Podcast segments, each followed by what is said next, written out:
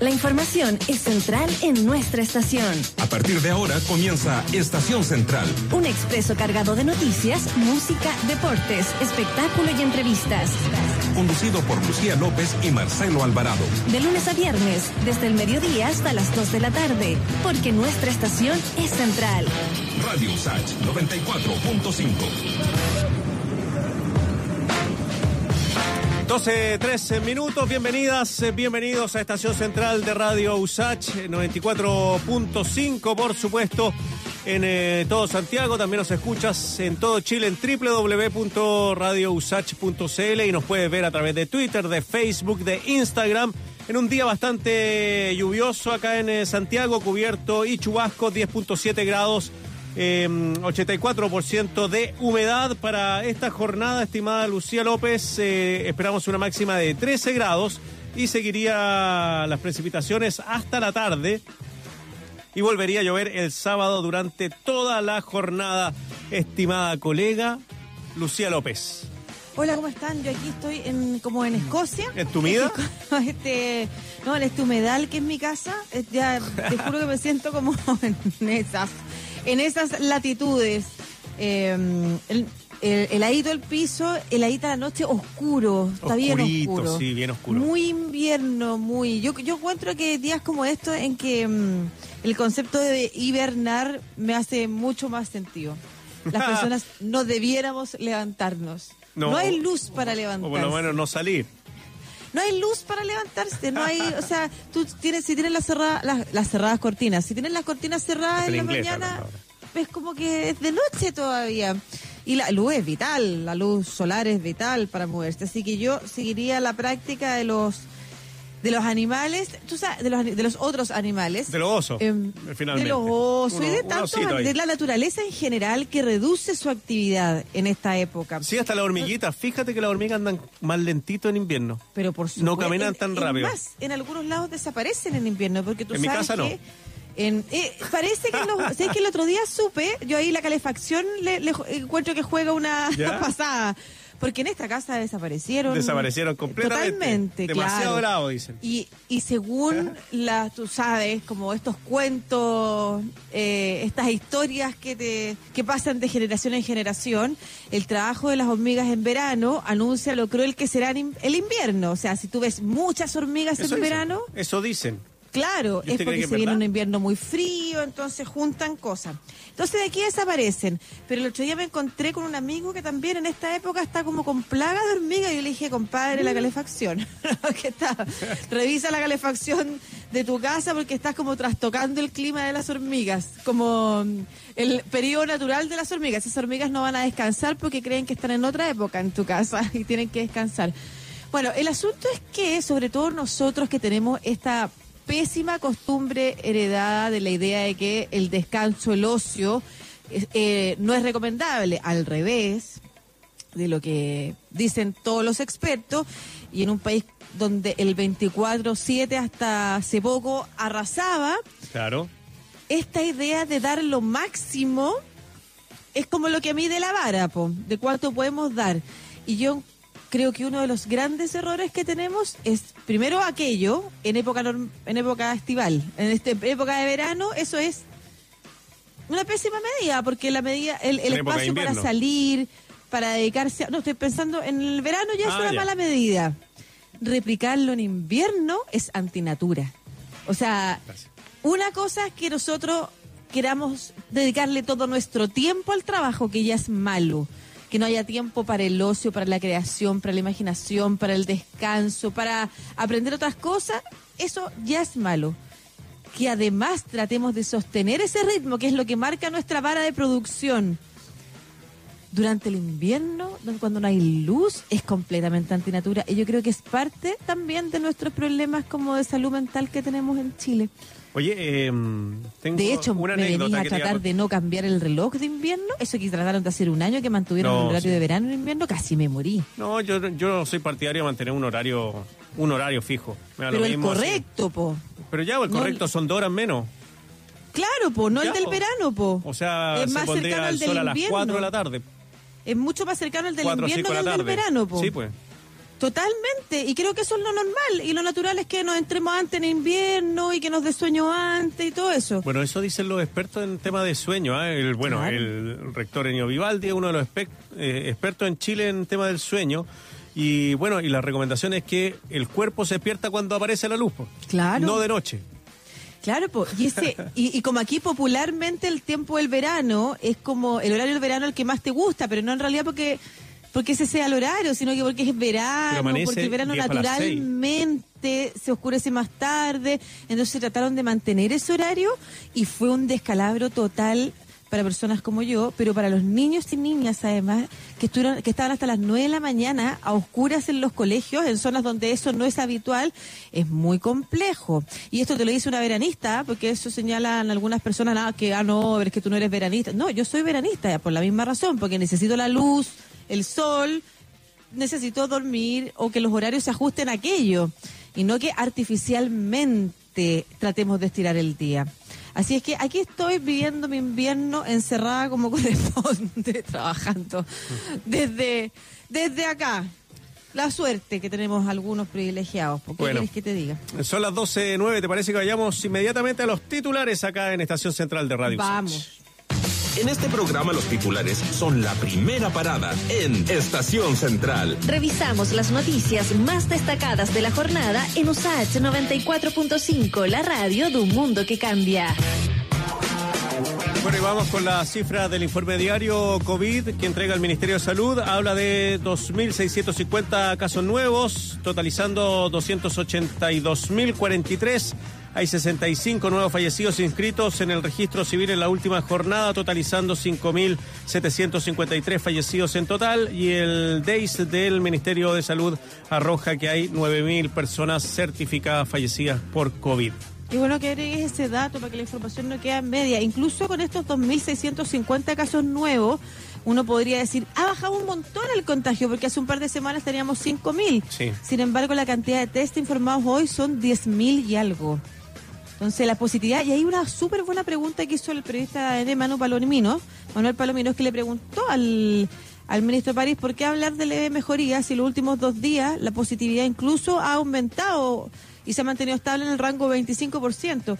Pero ya el ministro tuvo que reconocer que en realidad es más una alegoría y una arenga para reconocer que la gente ha hecho bien las cosas, porque en otros ámbitos se ve una disminución, por ejemplo, en la saturación de los, de los hospitales, de las salas UCI, eso es positivo, pero claro, la, la positividad todavía no baja tanto, así que, que esto estaba en el contexto de hablar de leve mejoría o de incipiente mejoría si podía ser un error en la comunicación de riesgo.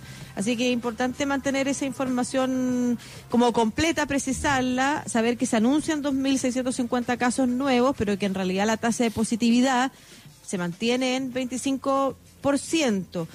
Gobierno extiende por otra semana la cuarentena vigente en 63 comunas del país. Además, desde el viernes se instalará un cordón sanitario en Coronel y Lota en la región del Biobío. Ojo con esa zona que es muy pobre.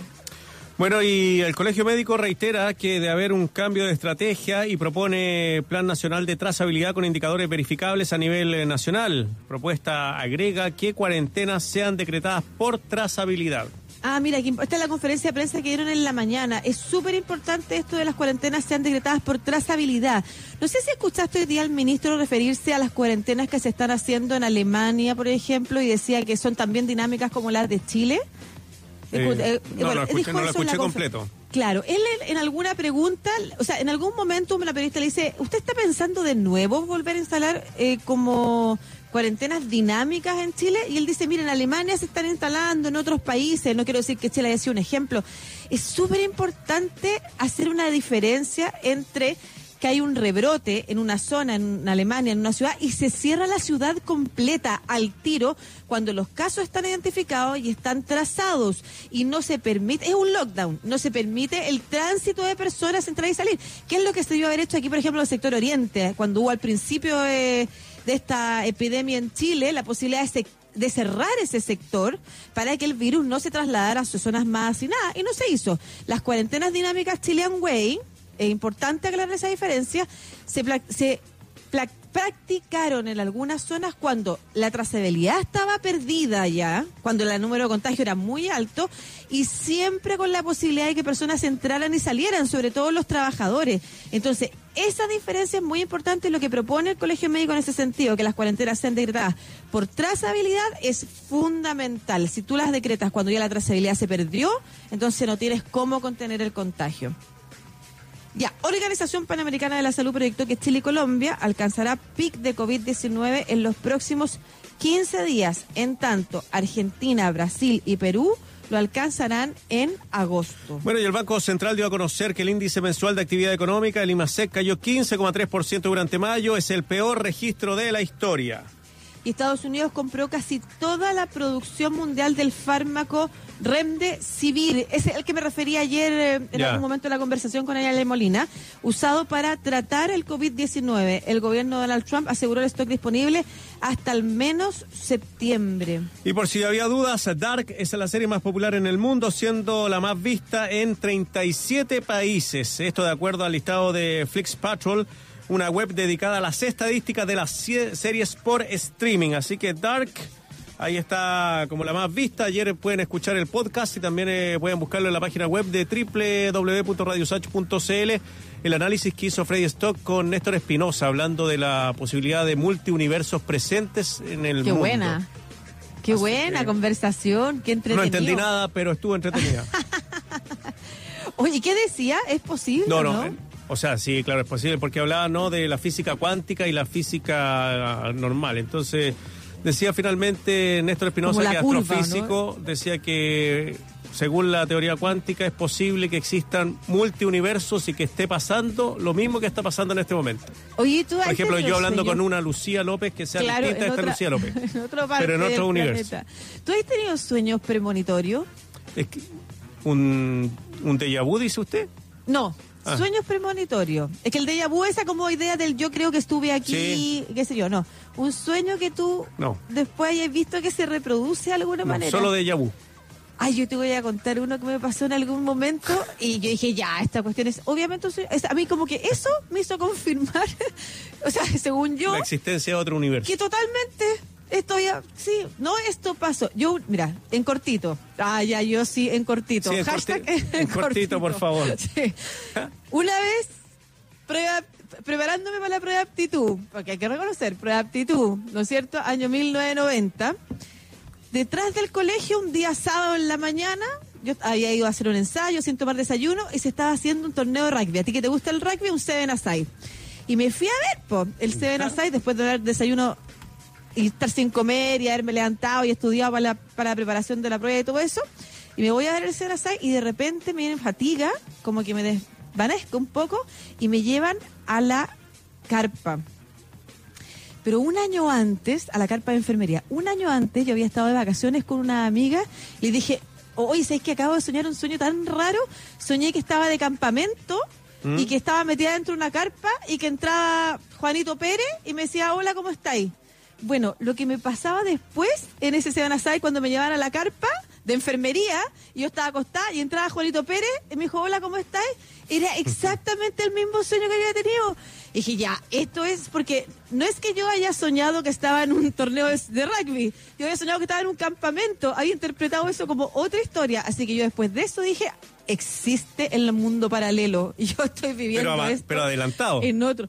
Claro, o sea, no era paralelo, iba viviendo en el futuro. Es un mundo paralelo en el que pasan distintas cosas, pero hay un mundo pasando por al lado de uno. Yo creo que hay una posibilidad. Y la física habla como de los planos que se curvan. Ahí pueden verlo, güey. En Razón Editoriales. Ahí está. Oye, ¿y viste Dark? Eh, sí, vi las dos primeras temporadas. La tercera no la pude ver porque me había tomado más de dos copas de vino, entonces no entendí nada. el, inicio ya no entendí nada. Oye, vamos a la música que ya está esperando Eduardo Barzúa. Vamos primero con Even Flow de Pearl Jam, acá en Estación Central de Radio Usach.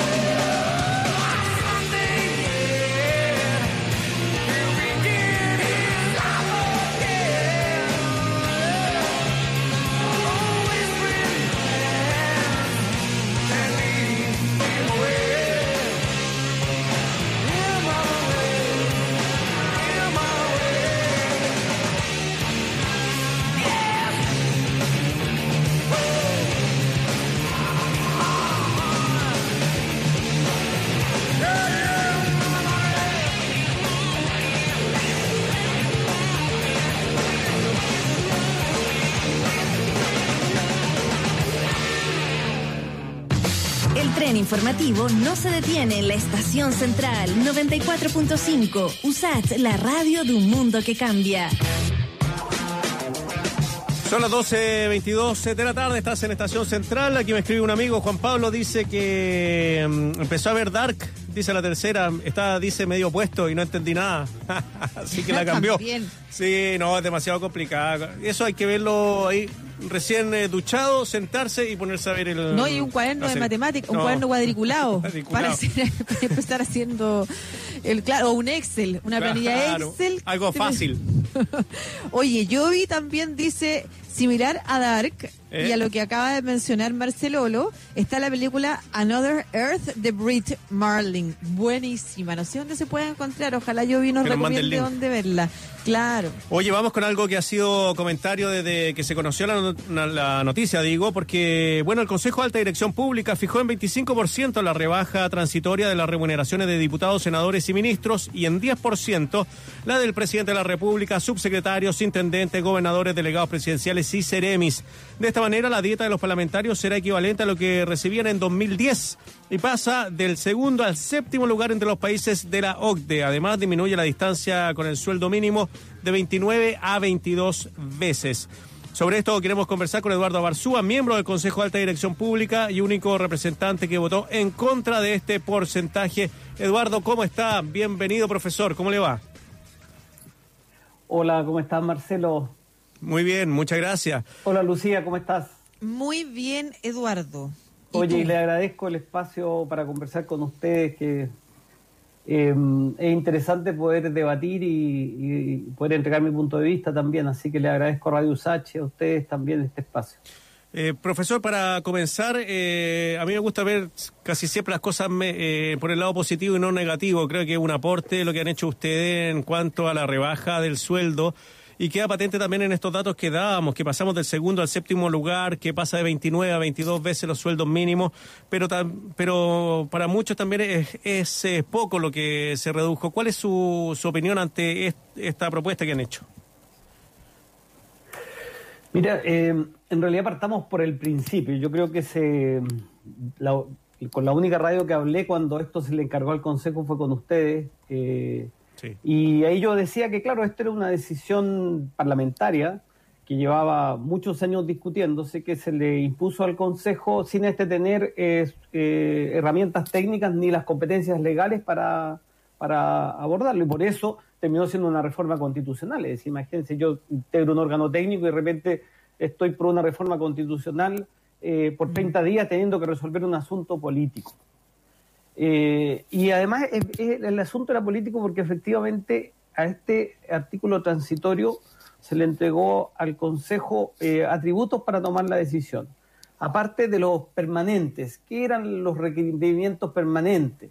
Respetar la escala única de sueldo y que eh, la gente pudiera ejercer su cargo con independencia y con responsabilidad, es decir, que el sueldo reflejara la responsabilidad y también permitiera ejercerlo con independencia.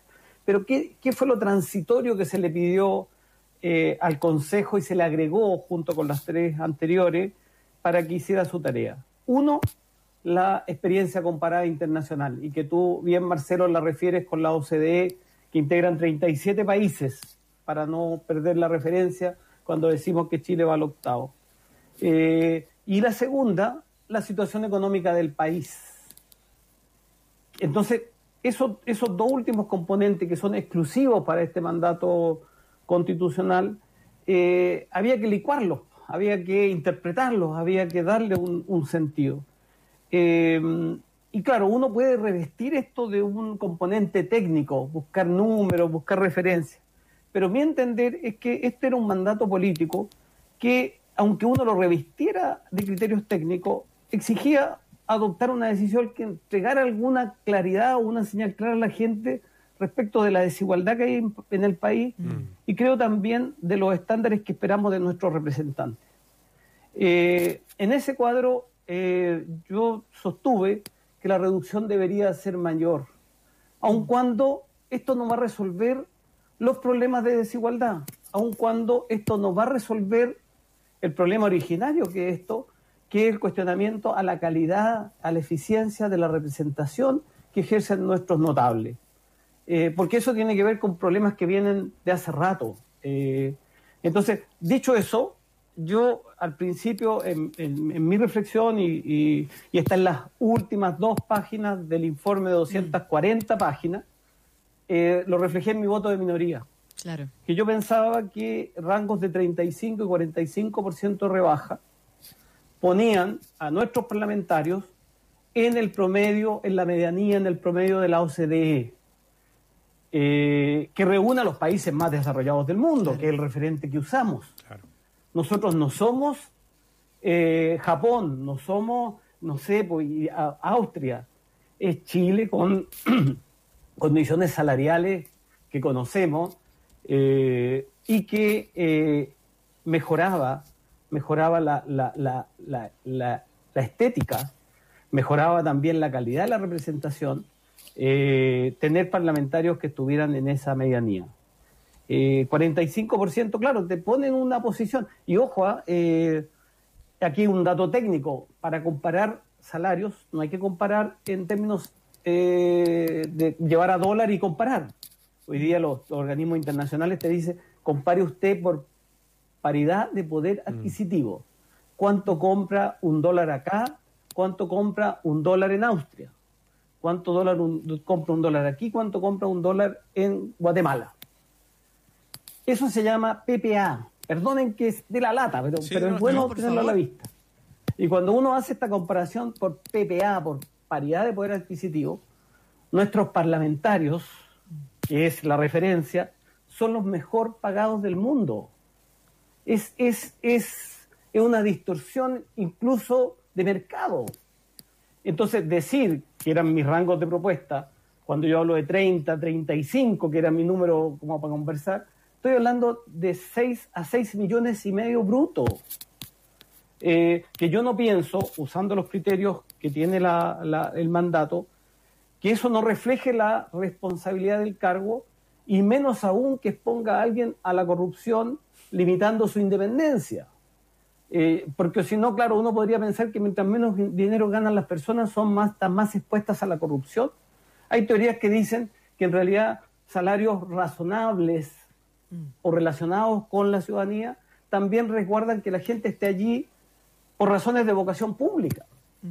Entonces, eh, usando esos dos criterios, y ahora, perdóname, vuelvo, si uso los otros dos criterios, la comparación, in- la, la comparación internacional, decir que ganen la media de la OCDE, o que Claro. se acerquen, o que por lo menos estén dos desviaciones estándar, 35, 30 sobre la media, Claro. o una, perdón, eh, no, es, no es nada eh, desproporcionado. Claro. Y aquí viene el peor dato.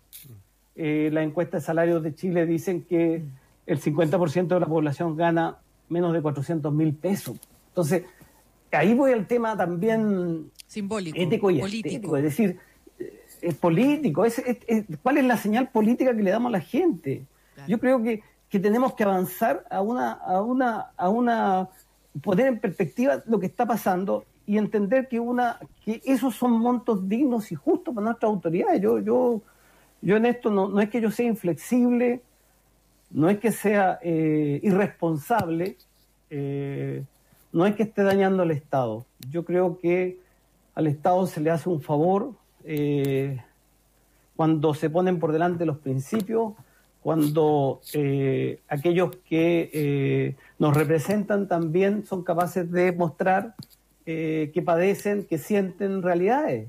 Si esto tampoco es condenar a nadie a la pobreza, perdóname. No, para 6 nada. millones y medio bruto, eh, eso es- no es pobreza. Entonces, Y tampoco le estás pidiendo eh, el estándar eh, más alto de la OCDE respecto de Tampoco. austeridad. Le estás pidiendo la medianía No, nomás. La Claro, medianía. mira, Eduardo, yo entiendo lo que tú lo que tú postulas y comparto primero en tu diagnóstico que este no era solamente un problema técnico, sino que también era un problema político, simbólico y de hecho el grupo que presentó este proyecto lo presenta por eso y agarra fuerza esta idea después del estallido social, precisamente por eso, porque había que dar una señal política. Porque si fuera solamente como proyecto de ley, el proyecto estuvo guardado seis años, nunca avanzó, nunca se quiso avanzar en él. Habiendo dicho eso, sembrando ese diagnóstico que yo comparto contigo, tú entregas información técnica para justificar que la rebaja tenga que ser al menos en un 35 o 45%. Esos son los datos técnicos que nos ponen en la medianía de la tabla, en el promedio. Si le sumas el político, está bastante cerca de lo que se postulaba. Tu 45%, que era tu piso inicial, está cercano al 50% que se pedía, que era lo simbólico político. Sin embargo, el resultado es un 25%. ¿Por qué? ¿Cuáles son los argumentos de la otra parte del Consejo de Alta Dirección Pública para que el resultado sea un 25%? Compleja tu pregunta, Lucía, pero atingente.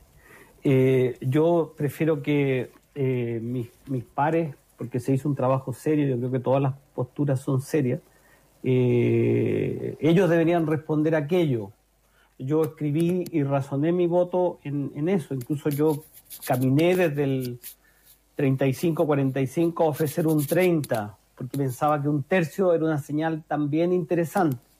Eh, pero también entendí que mi convicción y mi fuero interno no me permitía pasar de ese número. Eh, a propósito de eh, lo que tú dices, de bien, de la señal política, eh, yo creo que mientras más intenso era el, descuento, menos se confundía el problema. Eh, yo creo que hoy día tenemos, tenemos, y tú lo decías bien, esto la crisis social, y, y esto es bien increíble, los parlamentarios votaron por 150 votos a favor y ninguno en contra, reducirse 50%. Tú me vas a decir que esos parlamentarios lo hicieron a sabiendas de que eso no era probable. Yo no, no quiero pensar eso. Eh, y en días posteriores esto se, se enredó y terminó en el Consejo de Televisión Pública. Ellos habían votado eso en, en la Cámara de Diputados, 150, eso está registrado. A veces se olvidan esos referentes, entonces ellos lo tuvieron como posibilidad. Y por otra parte, eh, el ministro de Hacienda, el ministro Briones, le propuso a sus pares 30% reducción. Es decir, el ministro Briones es un irresponsable igual que el que habla, es un inflexible igual que el que habla, que el que habla. Es decir, yo creo que eh, creo que no- nosotros tenemos un problema de escuchar a la ciudadanía. Yo creo que parte de lo que estamos viviendo eh, es que no hemos sido capaces de entender las señales políticas, sociales, culturales eh, de, de- de la gente que se representa. Yo creo que lo que nosotros vivimos, y lo pongo en el fundamento de mi voto, lo, lo del estallido social, uno, uno tiene dos, dos opciones de interpretarlo, como un fenómeno exclusivamente político, de, de antagonismo político, o un problema de el agotamiento de formas de distribución del poder y la riqueza en nuestra sociedad. Y mi, mi interpretación va en esa línea. Entonces, Pero Eduardo, ayúdanos un poco con las otras páginas del informe, porque tu voto de minoría nos queda súper claro y yo comparto que tiene un argumento técnico y un argumento político. Pero el resto del informe, ¿cómo sostienen esto justifica la reducción solo de un 25%? Eh, claro, es que lo que pasa es que la- la- las interpretaciones, yo diría, y, y a pesar de lo que dije que no me quería referir, yo creo que claro, la- es discutible, claro, tú me dices que quedamos en el octavo lugar de la OCDE. Eh, bueno, eh, alguien puede preferir, dado que queremos, estamos aspirando a ser país desarrollado, alguien podría decir, por eso queremos estar en, allá arriba para esperar desde allá el desarrollo. No sé. Eh, pero yo prefiero, eh, siendo este un, referente, estar ahí en la medianía. Eh, no, no quiero estar más lejos. Yo, yo invitaría a ver el informe. Ahora, el informe generó sí propuestas sustantivas que son de consenso. Es decir, aquí hay que, hace falta hace rato, generar un escalafón político, ministro, subsecretario, eh, eh, personas contratadas a honorarios por razones fundadas, eh, intendentes, gobernadores, y eso separarlo de la, de, la, de la gerencia pública profesional, donde están los altos directivos públicos. Porque yo les partí diciendo que aquí se ponía como criterio respetar la escala única de remuneraciones. Nosotros tenemos una cosa militar casi de eh, jerárquico, que el número uno es el presidente y después van bajando todo y cualquiera que tú mueves tienes que, tendrías que mover a los demás. Esto eran como los amarres que traía esta reforma. Es decir, usted tiene, si usted toca esto, como están a su vez en una lógica también de, de amarre horizontal, si usted toca a los parlamentarios, va a tocar a los ministros. Entonces, eh, eh, eh, parte de las propuestas que hacemos es, por favor, separen primero a, a ministros de parlamentarios, porque con los parlamentarios, por ejemplo, el mandato no incluye la dieta.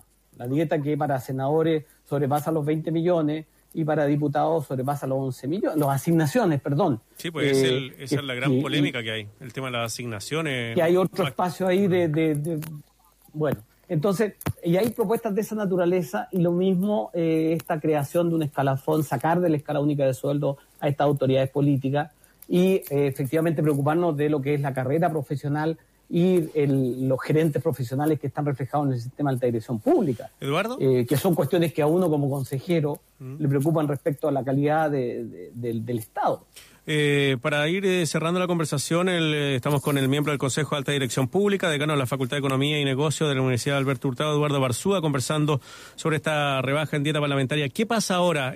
¿Lo de ustedes es una recomendación? ¿Ahí va a ver el Congreso si lo acepta o no? No, no, eh, eh, somos, eh, est- esto es una anomalía, no se nos entregó un mandato constitucional directo sin ley orgánica mediante. Entonces lo que nosotros eh, determinamos, lo que se determinó por mayoría, es aplicable en el mes siguiente de toma de razón de la Contraloría, que probablemente esto va a ser muy rápido. Entonces, esta rebaja eh, en las remuneraciones brutas se vería afectada desde el mes de agosto, lo más probable. Eh, pero claro, ya hay que...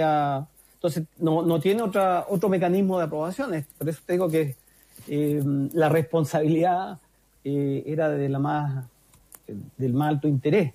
Em, pero yo insisto, este es un problema político, un problema político que no es reciente, que no es puntual y que yo creo que nos está atravesando. La crisis que estamos viviendo, que venimos viendo hace rato agravado por la pandemia, eh, como nunca, eh, es una crisis mundial. Nosotros yo creo que no hemos ahorrado las grandes crisis, la última gran crisis fue la del 29, eh, pero hoy día la guerra mundial no nos tocó las guerras no fueron efectos principales. Chile históricamente ha sido una islita, pero hoy día los problemas que estamos viviendo son globales y, y están quedándonos a la vista muy rápido la fragilidad de nuestro sistema de protección social, de nuestro mercado del trabajo, eh, de nuestros acuerdos mayores eh, que nos permiten convivir como sociedad. Eh, en ese sentido había que también interpretar este, este tema y yo creo que en esto la calidad de la representación o, el disgusto de la ciudadanía con la calidad de la representación es una amenaza sustantiva a la democracia y a su legitimidad como forma de relación social. Entonces, eh, es en- con eso yo también me siento responsable. Esos son los temas que a uno, eh, a nosotros nos preocupan en la universidad. La debilidad que tenemos, por ejemplo, pa- para abordar nuestras diferencias, cómo se va a volver, eh, cómo, cómo, a- cómo resolvemos el problema de la protección del empleo, eh, cómo resolvemos el problema de la seguridad y la protección social. Es decir, tenemos un problema mayor como sociedad.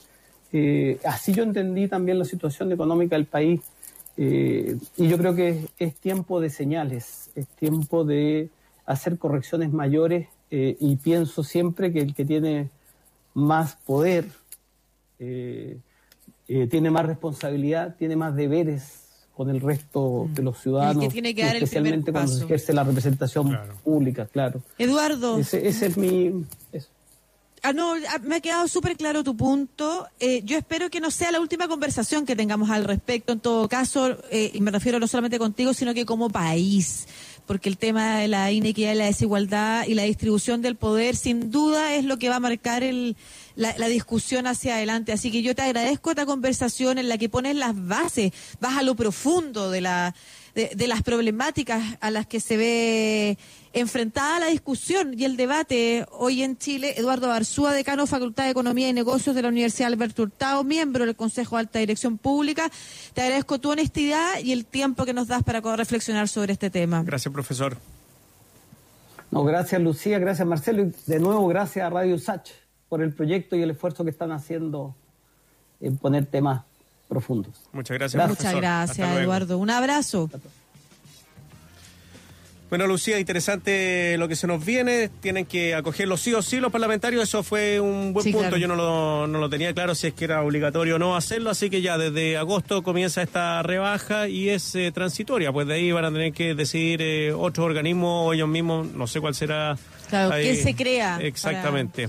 Oye, ¿te parece que Qué vayamos? buena la conversación con Eduardo en todo caso. A mí él me parece súper eh, buen conversador de, esta- de estos temas, así que se le agradece también su Oye, tiempo. en un ratito más estaremos con Sofía Barahona hablando de la campaña Pasa el Balón, que tiene que ver Qué con bueno. esta donación de balones de gas a distintas familias. Ella es eh, expresidenta de la Federación de Estudiantes de la Católica.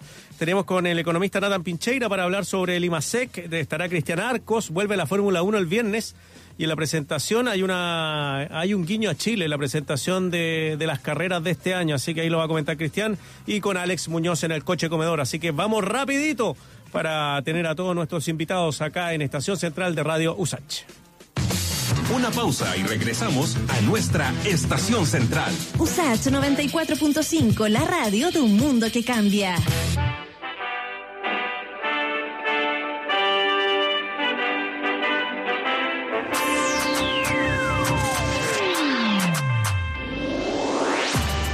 Mundo cambia gracias a la ciencia. En Radio USAT 94.5 FM Te contamos sobre los avances y descubrimientos en All You Need Is Lab con Ibelis Martel y Nadia Politis.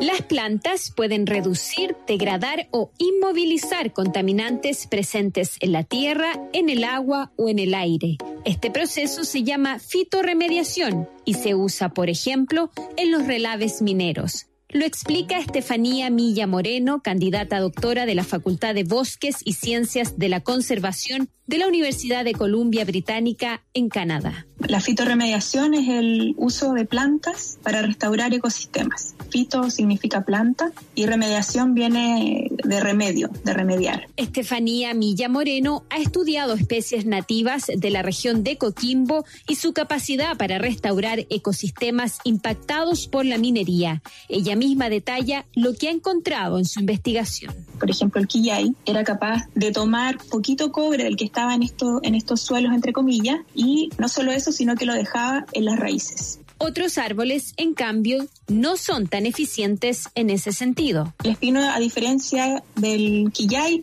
tomaba mucho metal, mucho de este cobre y además lo movía a las hojas. Entonces después se produce un riesgo si es que viene un animal y come el espino y después la gente come el animal o productos de, de su leche o cosas así. Según el cálculo del Cernagiomín, en Chile se depositan cerca de 537 millones de toneladas anuales de relaves.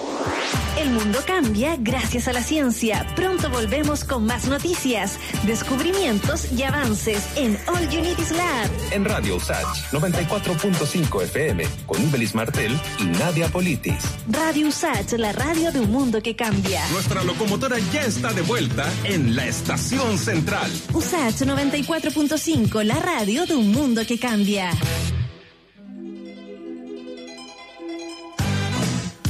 12.45 de la tarde, estás en Estación Central de Radio Usach, una canción que bailaba Lucía López en los 80. Escuchamos La Bamba Upa acá en Radio Usach.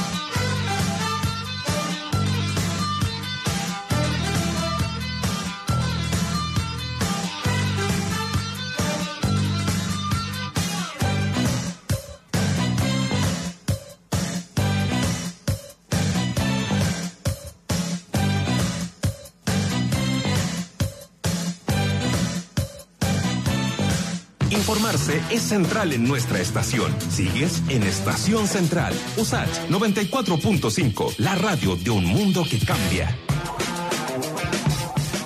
Volvemos, Lucía, 12.49. Muchos recuerdos, ¿ah? Año 86. Ah, claro. Tantos recuerdos. Tantos Yo recuerdos, encerrada sí. pidiendo permiso para salir a la calle, los- mientras el resto jugaba en el pasaje. Oye, eh, vamos a un tema mm, muy interesante porque la campaña Pasa el Balón, iniciativa organizada por la expresidenta de la Federación de Estudiantes de la Católica, Sofía Barahona, ha entregado más de 1.200 balones de gas a familias vulnerables en la región metropolitana. Bueno, uno de los temas también que hemos conversado por el tema de, mm, no sé, de las cajas de alimentos, era el tema de cómo hacían los alimentos, si también se tiene que invertir en gas, por ejemplo, para las cocinas. Estamos con eh, Sofía Barahona desde Estados Unidos. Sofía, ¿cómo estás? Muy bien, ¿y ustedes? Bien, ¿Me escuchan Sofía. bien? Sí, Sí. y te vemos también. ¿Tempranito allá o no? No, son como las nueve y media, pero me desperté muy temprano para estar preparada para esta conversación. Súper. Oye, qué buena campaña la que están organizando, súper necesaria de un tema que no se ha comentado mucho, que es cómo apoyamos con calefacción, también en un invierno que está siendo muy crudo aquí en Chile, muy frío, con harta lluvia. ¿Cómo surge y cómo les ha ido? Mira, esta campaña surge entre un grupo de amigos, amigas eh, que nos conocíamos de la universidad, del trabajo, distintas eh, áreas. Todos habíamos trabajado ya sean proyectos sociales o políticos.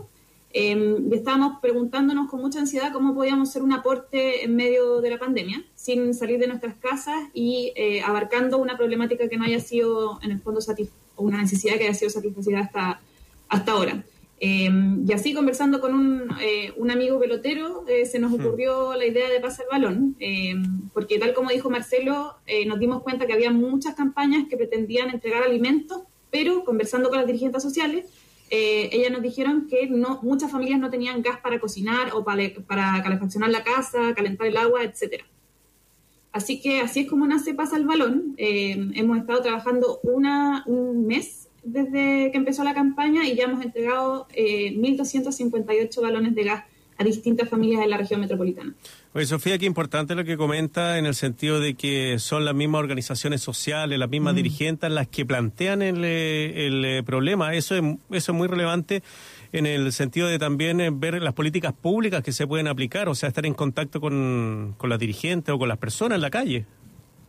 Exacto, yo creo que esas fueron dos cosas que son súper importantes de este proyecto es primero que nosotros tenemos contacto directo con dirigentes vecinales eh, o, o comunales territoriales en general de adultos mayores y lo segundo es que este proyecto se plantea como un proyecto que quiere potenciar la economía local.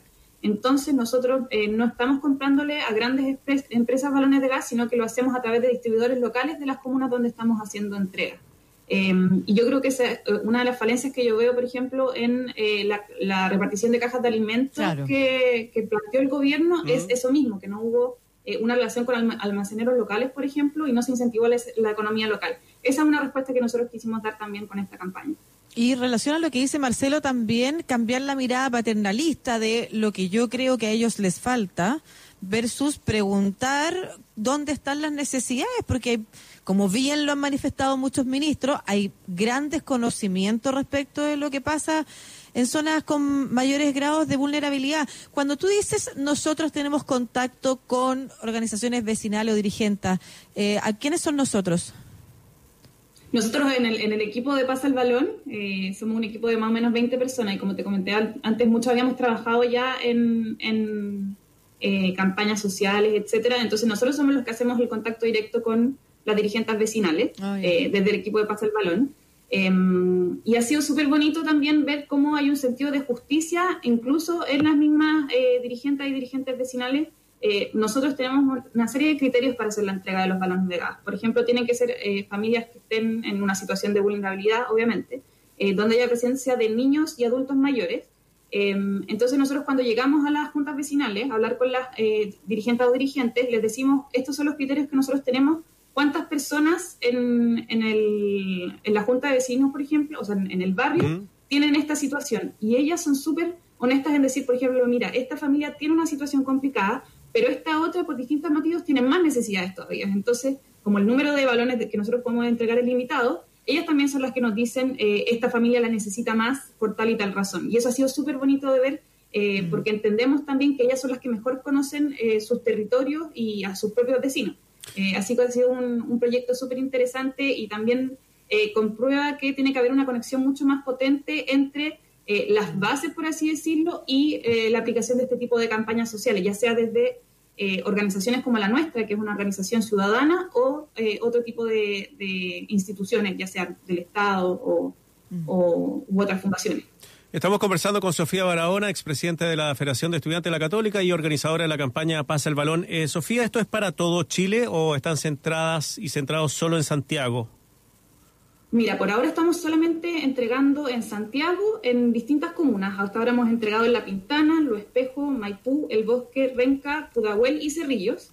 Eh, pero la idea es, obviamente, llegar a la mayor cantidad de familias. Entonces, a medida que nosotros vamos recibiendo donaciones, evaluamos una vez a la semana si podemos o no extendernos a otra comuna. Eh, nosotros somos muy ambiciosos, pero somos muy responsables también con las donaciones que han habido, así que por ahora no hemos decidido extendernos a otras regiones. Eh, pero ojalá en lo que queda del invierno eh, podamos recibir más donaciones y estemos en condiciones de eh, poder apoyar a familias de otras regiones de Chile. A nosotros nos encantaría, obviamente, eh, porque la necesidad hasta ahora es infinita, o sea, nosotros jamás vamos a ser capaces de cubrirla completamente. Y claro, porque de repente se podrían armar otros grupos que estén bajo la misma lógica de funcionamiento que ustedes realizan en otras regiones, recibiendo donaciones en las mismas regiones, porque hay algo que yo no creo que sea cuestionable y creo que tiene una lógica, pero por ejemplo, si alguien de regiones nos está escuchando, de alguna otra región distinta a la metropolitana nos está escuchando, y quiere donar, su donación se está yendo a familias de la región metropolitana. Y ahí la pregunta que cabe hacer es cómo deciden cuáles son las comunas eh, con las que van a trabajar, porque me queda claro en el territorio mismo que le consultan a los dirigentes vecinales. Pero cuando ustedes deciden por una comuna y no por otra, ¿por qué esa comuna tiene prioridad? Nos- lo que hemos hecho hasta ahora es, eh, en un consejo que sesiona semana a semana, es definir según eh, índices de vulnerabilidad de la comuna. Eh, por ejemplo, nivel de, de, hacinamiento, nivel de o sea, porcentaje de población que son adultos mayores, contagios por COVID, etcétera. Y así es como hemos, hemos ido definiendo el- la comuna en la, en la cual vamos a nosotros entregar. Eh, obviamente estamos muy abiertos a que cualquier, eh, o sea, no cualquier grupo, que grupos eh, quieran replicar esta misma iniciativa bajo el arreglo de Pasa al Balón, nosotros estamos muy eh, dispuestos a hacerlo siempre y cuando se cumplan ciertos criterios de transparencia, Claro. eh, de criterios de distribución, que sigamos a través de los eh, eh, distribuidores locales. Nosotros felices si más gente se quiere sumar a esta iniciativa. Eh, y, y bueno, pueden contactarnos, por ejemplo, y proponernos, y nosotros felices, felices de poder llegar a la mayor cantidad de, de familias posible. Lo que sí es súper importante para nosotros es que las donaciones sigan eh, realizándose, porque sin plata al final nosotros no podemos seguir eh, ayudando a familias. Y por eso eh, las y los invito a todos los que nos están escuchando a ingresar a www.pasalbalón.cl y realizar una donación a través de la página web y también seguirnos en las redes sociales, en, en Instagram, arroba pasa el balón CL. Eh, también nos pueden hacer transferencia directa y ahí pueden encontrar toda la información eh, de la campaña. Eh, ¿Tienes pero eso es lo más importante y lo que les quiero transmitir. eh, entre más donaciones tengamos, a más familias vamos a hacer Por supuesto. ¿Tienes al, al- ustedes en la página, no sé, explican, por ejemplo, eh, cuántas familias se benefician por qué cantidad de donaciones, imaginándonos también cuál es el mínimo de donación que se puede realizar? Mira, en la página web tú puedes encontrar el balón que quieres donar, ya Sí. sea de 5 kilos, 11 kilos, 15 kilos o 45 kilos. Y sale también abajo el detalle de cuánto dura eh, en una familia promedio de cuatro personas el balón de gas de- que tú estás donando. Eh, y de esa manera las personas pueden eh, ver en el fondo cuál va a ser el impacto que va a tener eh, su propia donación.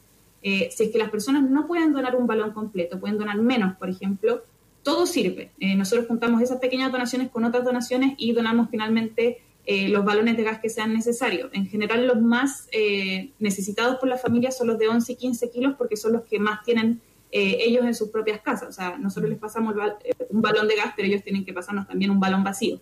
Em, y por otro lado, estamos trabajando también en una página de transparencia, donde, o sea, en una pestaña de transparencia en la página web, donde van a poder encontrar el detalle de las donaciones y cómo esas se han ido entregando a lo largo de todo este mes y cómo se van a seguir entregando a futuro. Sofía. Eh, eso está en proceso de trabajo y sabemos que es súper importante también cuando se hacen campañas solidarias. Sí, claro. Sofía, eh, para la gente de regiones que quiera contactarse con ustedes también en esta misma página web, pasalbalón.cl. Sí, ahí sale un mail eh, que es gracias arroba pasa el balón CL, eh, donde pueden contactarnos si quieren sumarse a la iniciativa y aportar. Eh, y nosotros también los vamos a contactar. Todo esto está sujeto a evaluación, como les, eh, como les dije, según Claro. nuestra capacidad. Eh, pero nosotros felices de llegar a la mayor cantidad de personas. No, y es súper importante. Además, los criterios de transparencia, como tú señalas, no es llegar y decir. Y a veces con gente con buena intención, ¿ah? lo quiere hacer y se quiere sumar, pero la. El- y la- lo de las cajas lo demostró, implementar este tipo de, de operaciones es muy compleja. ¿Cómo están ustedes organizando el- la distribución de los balones? Nosotros lo que hacemos es, bueno, cada jueves eh, de la semana definimos cuántos balones vamos a entregar a la semana siguiente según el eh, monto de donaciones que hayamos recibido, eh, porque no vamos a donar más balones de gas que la plata que actualmente tenemos. Y eh, tenemos equipos territoriales que trabajan por eh, comuna, quienes son los encargados de contactar a las dirigentes y dirigentes vecinales, eh, levantar un catastro de personas que están en esta necesidad y coordinar eh, la, la- en el fondo la distribución de los balones de gas con eh, los distribuidores locales. Entonces, eh, llamamos al distribuidor local, le decimos, eh, disculpe, tenemos, no sé, eh, 15 balones que entregar en tal sector, eh, les enviamos la dirección de cada una de las personas que necesita el balón de gas. Eh, el distribuidor lo entrega entre miércoles y viernes y nosotros el viernes llamamos a cada familia eh, que se levantó el catastro para revisar que se les haya entregado el balón de gas que, re- que requerían, en el fondo. Y así vamos revisando semana a semana cómo es el, el avance de la campaña. Súper, Sofía. pues, muchas gracias por la información. Eh, Podemos repetir los datos entonces. Son paselbalón.cl. Sí. Esa es la página para donar y en. Instagram también. Y en Instagram es arroba pasa el balón CL, eh, si, si es que no pueden donar, porque sabemos que estamos en una situación súper complicada como país económicamente hablando, eh, que difundan la iniciativa eh, en sus redes sociales, con sus amigos, por WhatsApp, eh, y bueno, y los que puedan, ojalá puedan donar a la, a la iniciativa, pero es súper importante poder llegar a más gente para poder a- apoyar a más familias. Así que les agradezco también a ustedes por este espacio eh, y, y permitirnos contar lo que hemos estado haciendo este último mes en Pasa el Balón. Igualmente, Sofía, muchas gracias por la iniciativa. Gusto verte. Que estén muy bien. Chao. Chao, chao. Ya, pues pasa el balón, pasa el balón.cl, de todas maneras, ¿no? Qué buena iniciativa y qué organizada también, porque hay hartas Sí. eh, iniciativas y harta gente que quiere ayudar y que pregunta. Bueno, esto está organizado, es transparente, es muy útil y es distinto también a otros tipos de campaña que se están organizando. Muy necesario. Sí, muy necesario y por lo mismo que comentábamos, ¿te acuerdas que decíamos porque por qué no pasaban porotos, lentejas en las cajas? Bueno, porque se necesita mucha energía para poder cocinar eh, los porotos, los garbanzos, entonces también hay hay, bueno, análisis que uno tiene que hacer, así que eh, eh, pasa el balón.cl, balón con B larga, por supuesto sin, eh, sin el tilde, pero pasa el balón.cl, ahí pueden entrar y donar y ver también la página o re- eh, ponerla en sus redes sociales para que amigos que pueden donar o amigas puedan eh, donar y ayudar a algunas familias. Vamos a hacer un alto a la vuelta, volvemos a hablar del IMASEC, que cayó de una manera importante, Lucía, y eso puede repercutir en mayor desempleo para los próximos meses. Así Una de la tarde, tres minutos. Un respiro y el maquinista regresa a la estación central. USAT 94.5, la radio de un mundo que cambia. Porque te acompañamos en todo momento, incluso en los más difíciles. En Monte Sinaí hemos creado un beneficio especial para servicios funerarios, exclusivo para trabajadores activos agrupados en empresas, sindicatos, federaciones y asociaciones. Una mano amiga en momentos difíciles. Contáctanos ahora en monte-sinaí.cl o llámanos al 22 457 3829. Monte Sinaí, una mano amiga en tiempos difíciles. En USAT 94.5 te contamos cuáles son las medidas anunciadas por el Ministerio de Salud para enfrentar el coronavirus. ¿Qué podemos sentir frente a esta pandemia? Los expertos en salud mental señalan que si bien el distanciamiento físico, las cuarentenas y el teletrabajo, por ejemplo, son medidas muy necesarias, estas no están exentas de algunas consecuencias que atenten contra nuestro bienestar. Por eso hay que tener en cuenta y considerar normales dentro de la situación algunas de estas situaciones emocionales. Sentir incertidumbre o ansiedad por saber cómo evolucionará la situación y temor por la magnitud que alcanzará.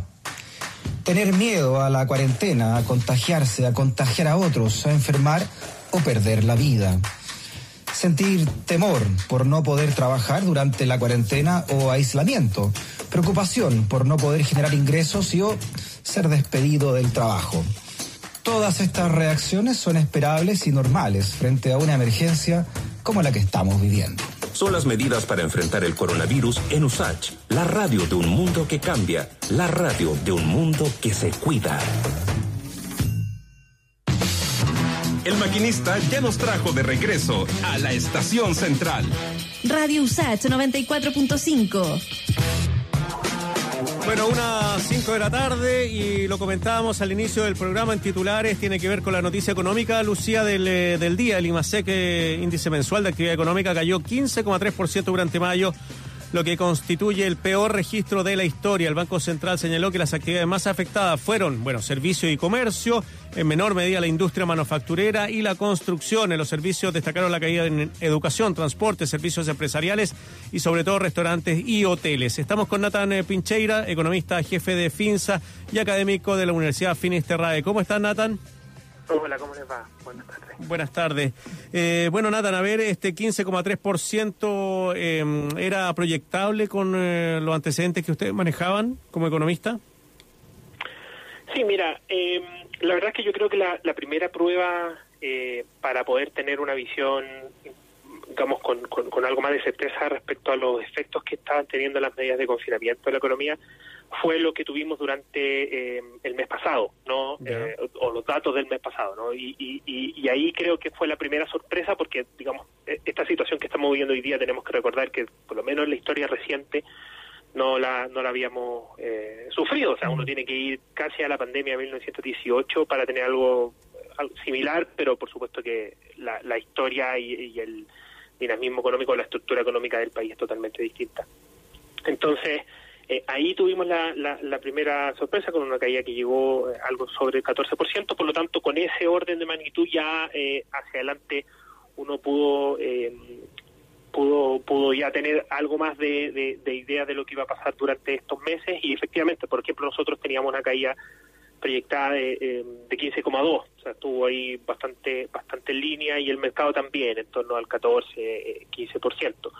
Eh, que, que, que lo hayamos adelantado no significa que, que, sea menos eh, menos dramática la Claro. situación, porque eh, eh, indudablemente que estamos hablando de que eh, el flujo no de actividad durante el mes fue un 15% menor a lo que tuvimos durante eh, el año pasado y eso significa menor producción, eso significa menor eh, men- menor- menores puestos de trabajo, eso eso también lo vimos reflejado en las cifras de, de, de desempleo, ¿no? Entonces, menores sueldos, menor capacidad no adquisitiva, más pobreza, etcétera. O sea, todo lo que eh, uno puede englobar eh, en, en, esta cifra, que de repente eh, pareciera resumir mucho, pero que eh, abarca abarca amplios aspectos sobre la vida económica de todos los ciudadanos. Nathan, tengo dos preguntas. Primero, porque esta cifra no se da en cualquier contexto, se da en cual- contexto de pandemia donde hay que reducir la actividad productiva para poder controlar la pandemia de alguna forma. Eh, y, y no sé si eh, lo que ha pasado en otros países es similar. Esa es la primera pregunta que te quiero hacer. Si tienes una comparación respecto de hasta dónde llegó la disminución de la actividad económica en algunos países de Europa, por ejemplo, con cuarentenas más estrictas que la nuestra. ¿Y por qué te lo planteo? Y aquí viene la segunda pregunta. Incluso el ministro Briones dijo la otra vez que pensaba que esto iba a ser más corto. Algo que se ha criticado acá o que se ha propuesto por el otro lado es que es mejor hacer cuarentenas estrictas, muy estrictas, pero cortas, que laxas y largas. Y esa es la pregunta que te quiero hacer. ¿Cuál es la incidencia de esto en el tiempo también con este tipo de cuarentena que nosotros tenemos? La, ¿Se nos hace más larga? ¿Pudiera haber sido quizás una caída más fuerte en un momento, pero más corta y de mayor recuperación o más fácil recuperación? Sí, eh, mira, es, es interesante la pregunta que, que me realizas porque en realidad cuando uno mira la experiencia de otras economías en esta en esta situación, que evidentemente tiene que ver con eh, una paralización, o sea, el virus, no, no es que la gente, por ejemplo, uno puede decir, no, que el virus está causando la, la, la desaceleración, eh, eso podría ser cierto si es que tuviésemos una situación, no sé, como, como el ébola, donde la tasa de mortalidad es 50%, o sea, evidentemente estaríamos produciendo menos porque no hay nadie que producir, ¿no? Eh, hoy día lo que está ocurriendo es que estamos tratando de tomar medidas sanitarias, ¿no? Que eh, por, por en el agregado provocan que, que efectivamente no se pueda no se pueda llegar a producir eh, los niveles que estábamos acostumbrados anteriormente o, o- o comparándolos con los del año normal. Primero en una comparación regional, eh, y, y me gusta la comparación regional porque tenemos muchas experiencias aquí en Latinoamérica, ¿no? Tenemos desde desde confinamientos tremendamente estrictos, casi que del día uno que tuvieron el primer contagio, a cosas eh, como las que tuvimos nosotros al comienzo, que partieron con, con cuarentenas dinámicas y después eh, con confinamiento más estricto, a, no sé, lo que tiene Brasil, que... Laxo cualquier total, no hay nada, digamos. Como la mezcla de todo. Y en ese sentido, eh, no es no es fácil, de hecho, eh, evaluar las la, la, cuán exitosas son las medidas que se toman, porque, por ejemplo, tú tienes que Perú, en el último dato de actividad económica, tuvo una reducción del 14%. Ya, o sea, perdón, 14, 40%. Claro. 40%, o sea, nosotros tenemos ahora un- una caída de 15,3, Perú eh, 40. Eh, Argentina eh, superior al, al o en torno al 20% y otras, eh, disculpa que no, me- no, me, no, me, no me acuerdo ahora exactamente de, de todas, pero Chile está como de las caídas este, y en la región es como el tercero en términos de caídas aproximadamente. ¿ya? Eh, y, O y sea, coherente la- la- lo estricto de la cuarentena con la caída de, de la actividad económica. No, de hecho Brasil también eh, cayó, Ah, cayó. sí, no, eh, y cuando nos vamos a eh, Europa, por ejemplo, también las caídas son son son, son similares. Eh, cuando nos vamos a Estados Unidos, las caídas también son importantes. Allá se mide de otra forma, por lo tanto no te voy a dar el, el- el- el número exacto, pero también con caídas muy fuertes, con, con incrementos de desempleo que, eh, por supuesto, con un mercado laboral que también se comporta de, forma distinta, pero con una cantidad de desempleados que no se había visto nunca antes en, en- la historia, ni siquiera en los momentos más álgidos de la crisis del 29, por ejemplo. O sea, una situación, una situación bastante anormal y que, eh, y que, y que sin duda preocupa. Entonces eso eh, efectivamente uno lo puede llevar a, al, ámbito que tú lo planteas. Y yo creo que ahí la pregunta uno no la puede evaluar simplemente desde una dimensión. Em, y lo menciono porque, de hecho, cuando recién teníamos un poco las noticias provenientes de, de, China, ¿no? Y, ya más o menos sabíamos que esto se podía expandir al mundo, no sabíamos primero cómo se comportaba el virus, no sabíamos, no teníamos mucha certeza respecto a las tasas de, de infección, no sabíamos cuáles eran los principales vectores, a quién afectaba. eh, o sea, y de hecho hoy día seguimos siendo tremendamente ignorantes aún. Vamos teniendo más certeza día a día, pero seguimos siendo sumamente eh, ignorantes. Piensa que al comienzo eh, el uso de mascarillas no era recomendado. Sí, pues. y, hoy día, y hoy día sí es recomendado. Al comienzo pensábamos que los niños eran los principales vectores de contagio, por lo tanto suspendimos los colegios. Y hoy día nos enteramos que en realidad los niños son los menos infectados y los que menos sufren y los que menos infectan, ¿no? Eh, lo- la- la- la- lo- lo- los adultos mayores sí se ha confirmado que son quienes más sufren y quienes también tienen más mayor capacidad de infectarse. Pero, pero es que déjame terminar, porque ha cambiado un poco esa visión. Por lo tanto, quizás las decisiones que en un comienzo se tomaban, eh, en ese momento pudieron haber sido las, las- y no lo planteo solamente la situación de Chile, para, para todos los países que han planteado muchas muchas muchas estrategias distintas.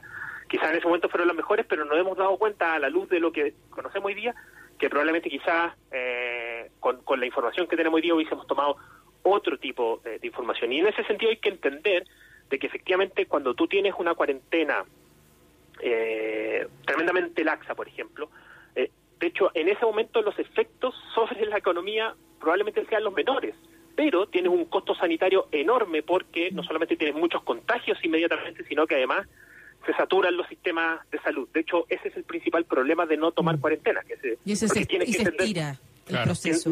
No, no, de hecho, el proceso ahí es mucho más corto, porque, y, y- y va a sonar súper feo lo que voy a decir, pero es porque se te enfermó mucha gente y se te murió mucha gente. Por lo tanto, el virus ya no tiene cómo reproducirse, ¿no? Eh, porque los virus todos generan anticuerpos, todos. Algunos más, algunos menos, duran más o duran menos. Parece que nos estamos enterando hoy día que dura poco la, la- Mm. los anticuerpos de, de este, pero eso podría cambiar también, ¿no? Eh, pero, pero eso es, eh, digamos, esa, esa curva sirve para este virus y para otros, que si tú eh, dejas que todo el mundo se enferme, efectivamente te va a durar poco esa, ese problema em, de, de, digamos, de, las cuarentenas, etcétera, pero vas a tener un costo sanitario y humano y, por supuesto, que, que al final lo que importa en las personas, tremendamente alto, ¿no? Eh, y una economía que se va a recuperar rápido. Por Pero, último- bueno, con un costo gigante. Claro, eh, Nata, por último, el, eh, el tema de, de lo que viene. ¿Va a haber una recuperación rápida, como dicen en, no sé, en B corta, o va a ser una, un tema más, más lineal hacia arriba? ¿Cómo, ¿Cómo lo ves tú, la proyección? ¿Y cuándo se va? ¿Y cuándo va a ser? Yo creo que eso eso justamente se puede se puede ligar con esa la segunda parte que faltó contestar de la pregunta anterior que tiene que ver, bueno, ¿cuánto va a durar esto? Y efectivamente creo que, eh, y lo que hemos estado aprendiendo de, de- de los países que van más adelantados que, no- que nosotros, porque le llegó el virus antes, en Europa y de hecho el caso de Estados Unidos, es que la salida probablemente va a tener que ir siendo muy gradual, eh, muy estudiada eh, y además sin dejar de lado los, eh, los, los, digamos, los, los, los métodos de, de autocuidado, ¿no? etcétera. Y por eso mismo, ¿no? Eh, entonces la actividad creemos nosotros que no se va a recuperar tan rápido como uno lo podría haber pensado en un comienzo. O sea, si, si es que esta situación hubiese durado dos o tres meses, que era lo que se planteaba antes, eh, sin duda que estaríamos viendo, no sé, un cuarto trimestre con, con, con, ya cifras positivas en términos de crecimiento. Hoy día nosotros creemos que eso es muy poco probable que se dé, no solamente porque eh, esto ha durado más de lo que pensábamos, sino porque eh, además esa recuperación va a ir, va a ser lenta, se van a ir, la- las medidas de descon- desconfinamiento van a ser de a poco y además pensemos en la misma confianza que nosotros tenemos como no sé para para, para, salir o no o para para aquellos que puedan no sé tomarse vacaciones. Quizás eso va a esperar un poco la gente va a querer tener un poco más de certeza quizás esperar a que haya una vacuna disponible para toda la población, eh, sumado a lo terrible y complicado que es la situación del empleo. O sea, si es que esto de nuevo duraba dos meses, tú tienes una suspensión de, de- de contrato, leve, que, gente que queda sin pega, pero pero las empresas no desaparecieron, no, eh, etcétera. Hoy día, si eso dura, lo que ha durado ahora y probablemente un poco más, eh, tienes la- los efectos más importantes en empleo y después cuando terminemos esto, la gente no va a tener una compañía o algo donde volver porque quizás eso quebró o desapareció. Entonces, vamos a tener una situación de desempleo que va a ser algo más, per- que va a perdurar más, no, no quiero decir que va a ser permanente, pero va a perdurar más y eso va eh, también a dificultar una recuperación un poquito más rápida. Yo sé que eh, hoy día se ha puesto muy de moda el tema de las letras, ¿no? Si es que va a ser B, L, Claro. Sí. yo creo que va a ser quizá una U, pero más parecido, ¿no? Se- Mm. Siempre la U es buena, base ¿no? más larga. Sí, siempre la U es buena. pero- siempre la U es buena, pero, pero, pero, pero como, como, claro, con una guatita más larga que quizás se parezca a una L. Esperemos que no se parezca a una L, porque eso significa que las pérdidas son para siempre. Nathan Pincheira, Nathan Pincheira, economista, jefe de FINSA y académico de la Universidad Finisterrae. Muchas gracias por esta conversación aquí en la Estación Central de Radio Sach. Un bien. abrazo. Chao. Gracias a ustedes, un abrazo. Chao. Chao. Oye, eh, 13 horas eh, 17 minutos, vamos a la música, escuchamos a Elephant acá en Estación Central y después volvemos con Cristian Arcos y el comentario polideportivo.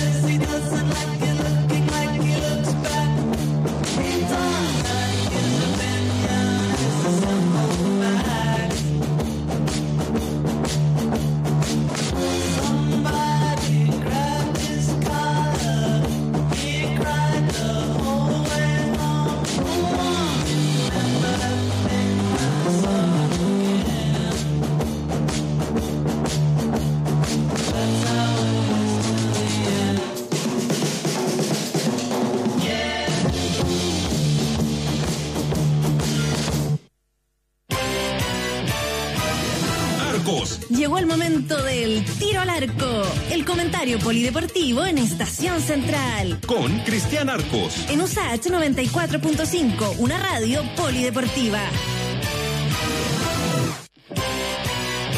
12.21 de la tarde, disculpe la hora, don Cristian Arco. Usted sabe que el IMASEC nos tenía vueltos locos, así que tuvimos, tuvimos que tener una entrevista Sí. para hablar del tema de la caída del, de la economía. Son, ¿eh? son las 1.21, sí. ¿ah? Sí.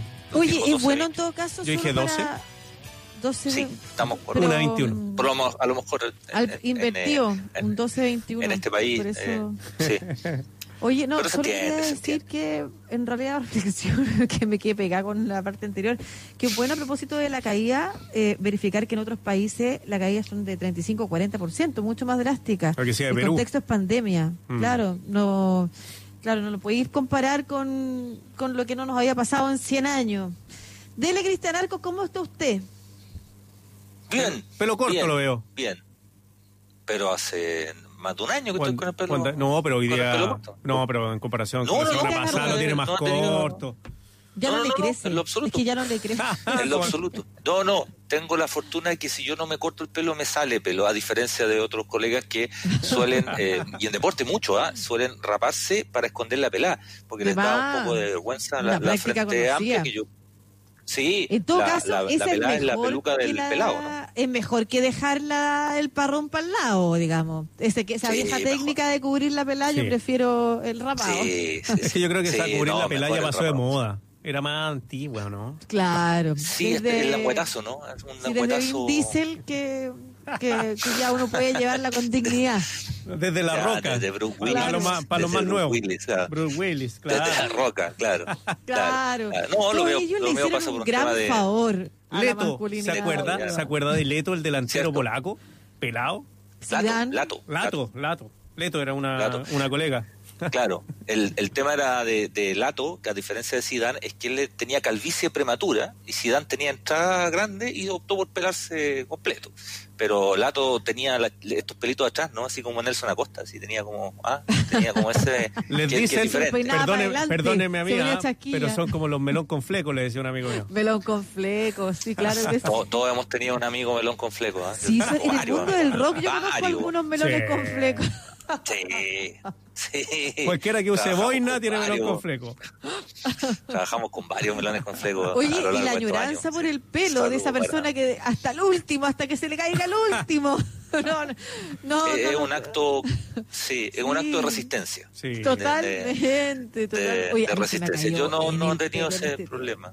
Estoy preocupada. Yo, a mí se me ha caído N Bueno. el pelo en este invierno, pero así, de verdad mucho. Yo no sé si eres estresa o qué, pero. La tensión, pues, Sí, la tensión, la angustia, no, no ha sido, no ha sido fácil.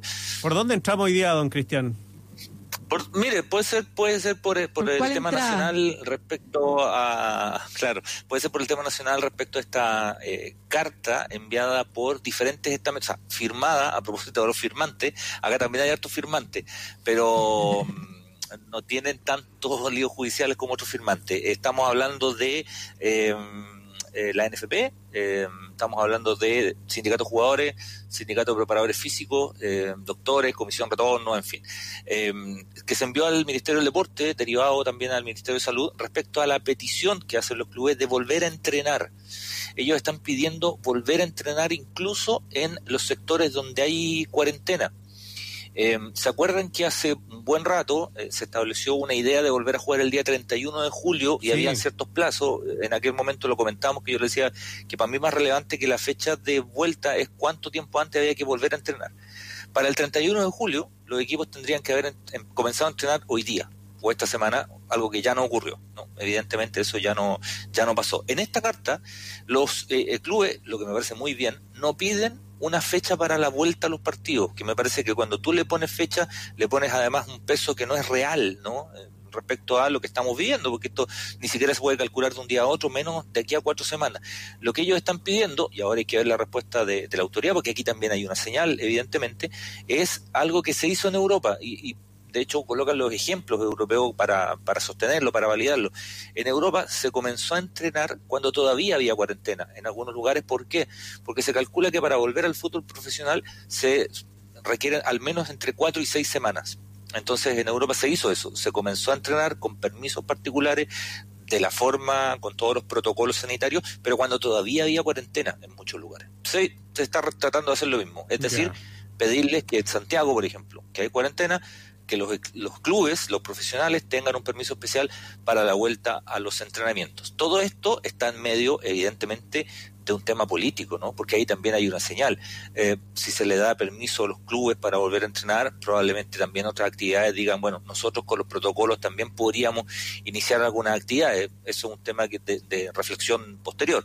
Pero esta carta ya se envió. Se envió a la mm, Ministerio del Deporte primero, de ahí se daría a eh, Minsal para ver qué es lo que ocurre, porque hay clubes que volvieron a entrenar y que como hubo cuarentena tuvieron que suspender su- sus entrenamientos. El caso de equipos de provincia, Curicó, Talca, habían vuelto los entrenamientos, Huachipato habían vuelto los entrenamientos, hubo cuarentena, se tuvieron que resguardar resguardar de nuevo, y hay otros que alcanzaron a entrenar y que siguen, de hecho, entrenando de acuerdo a esa, a esa modalidad. Lo que sí me parece claro, y lo, lo comentaba en aquel minuto, eh, y yo creo que el fútbol se lo tomó bien en ese sentido, porque ellos tiraron una fecha, pero no como una fecha que si no, no parte ahí se acaba el mundo, y no, ellos propusieron una fecha.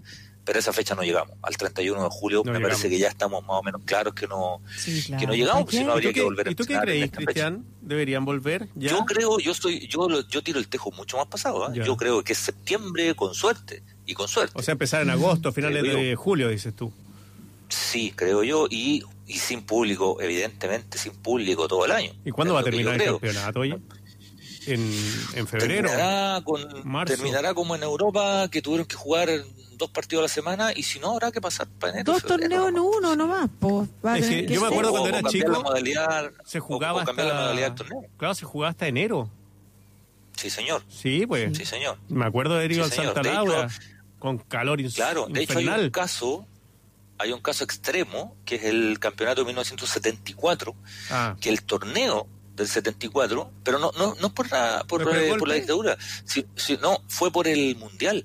El torneo chileno empezó en agosto. Empezó en agosto el torneo chileno y terminó en febrero del 75. Pero fue porque, como te digo, se jugó una Copa Chile antes, se, se le dejó todo el tiempo a la selección. En aquel tiempo la mayoría de los futbolistas jugaban en el, en el medio local. eh, con un par de jugadores del medio internacional que eran muy pocos. Caceres se había ido recién, estaba Carlos Reynoso, el Pata Mentira Castro, el resto estaban todos jugando acá, Elías Figueroa, evidentemente, el resto estaban todos jugando acá. Entonces el campeonato partió en agosto y terminó en febrero del 75, pero fue puntual. Pero es verdad lo que dice Marcelo.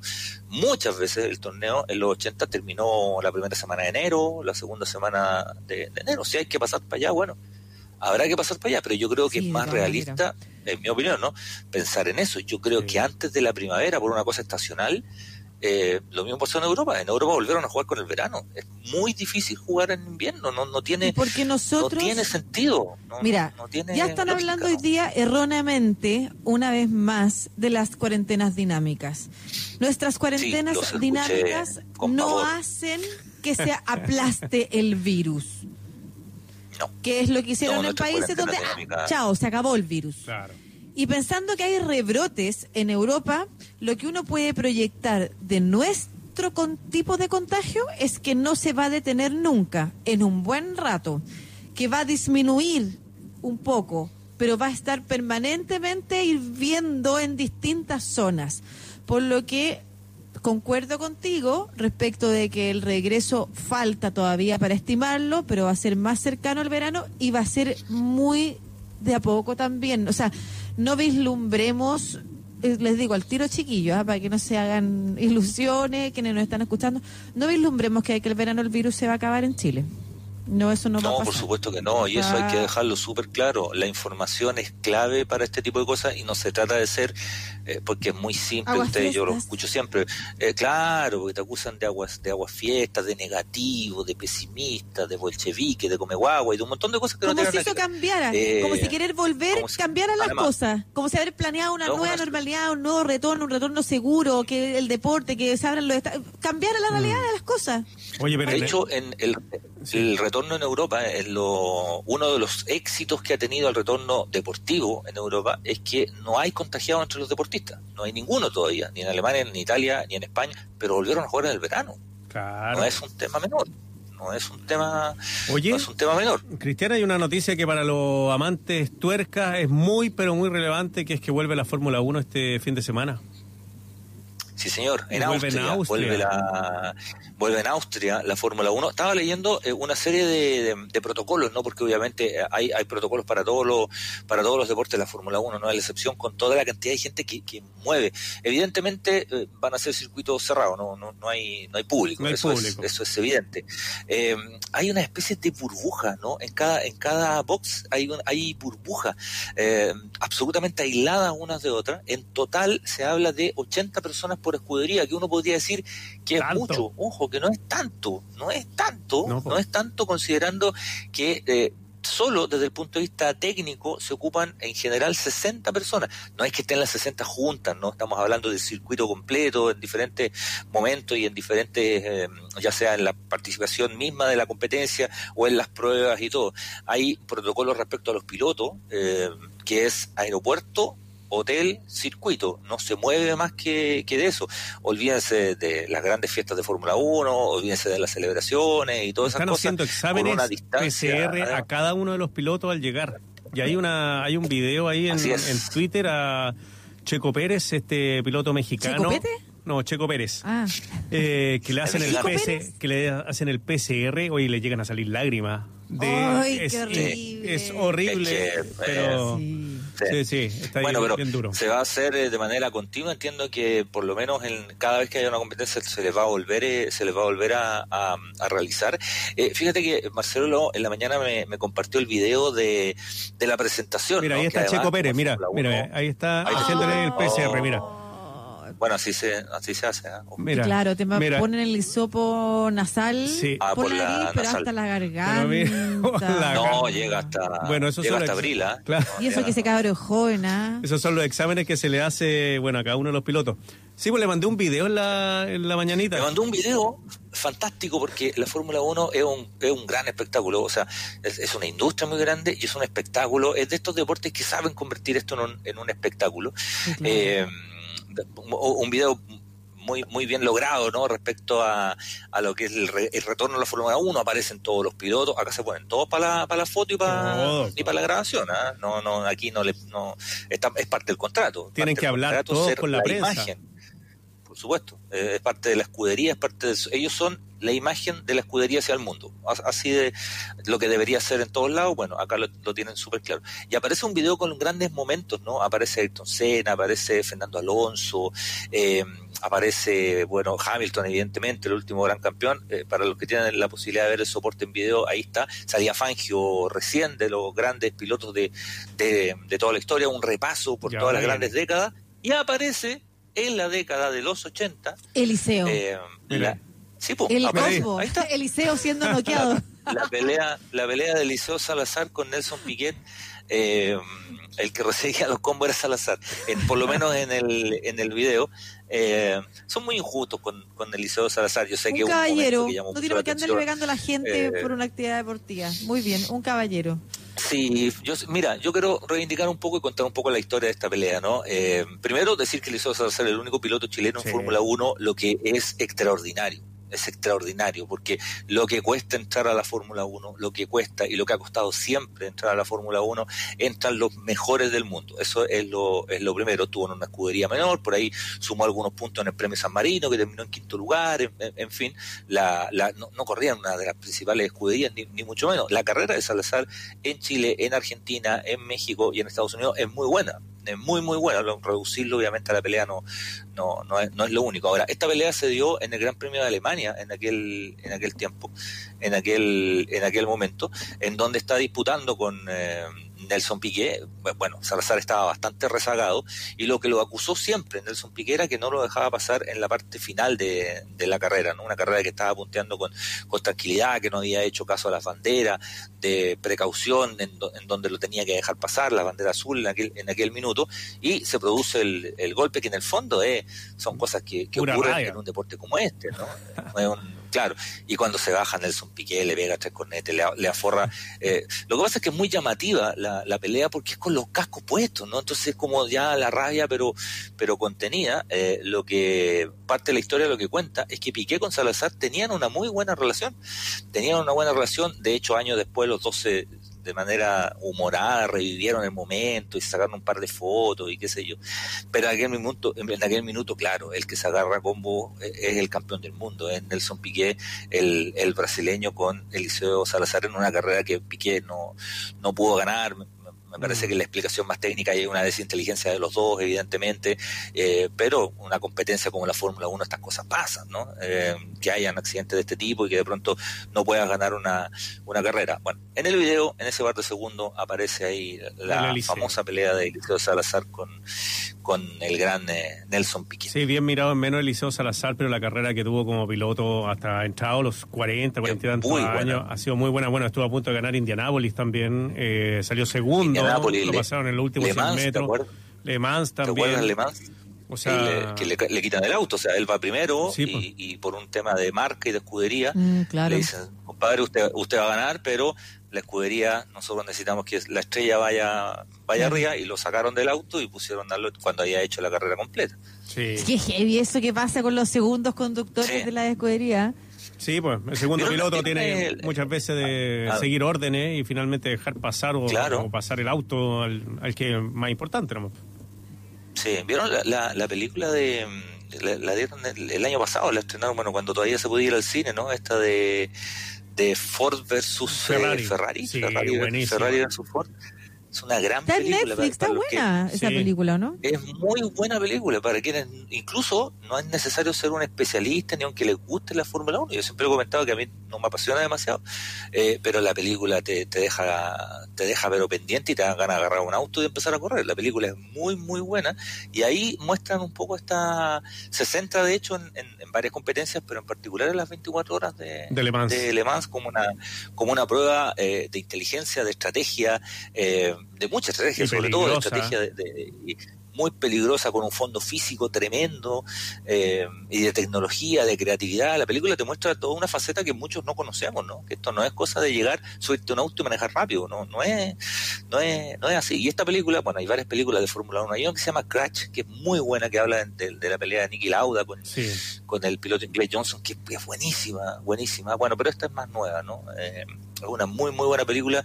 eh, y además te, te muestra un poco de dos grandes empresas y su, y su pelea, no solo económica por ganar, sino también por un tema de, honor y también un tema de ego y de poder. Sí. Eh, es una muy buena película.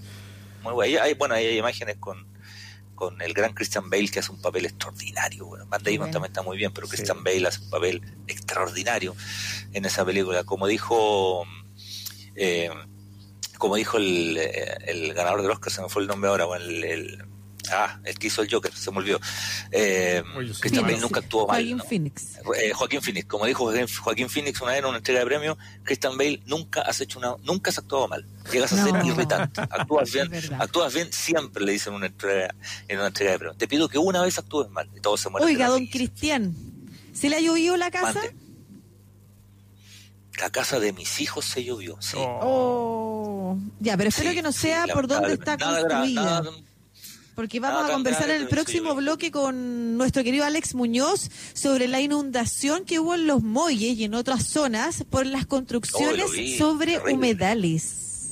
Sí, Así que de eso vi, te invitamos a quedar. Vamos pendiente y atento y te mandamos un abrazo y nos encontramos el viernes, ¿ya? Nos vemos, cuídense. Cuídate. Chao, chao. Un Chao. abrazo gigante.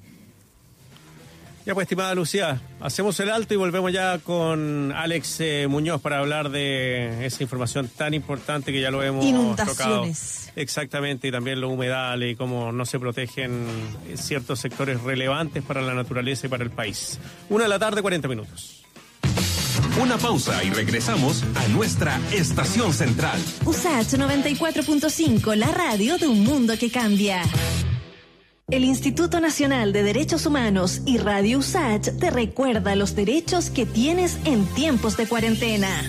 La igualdad y no discriminación deben aplicarse en todo momento y lugar.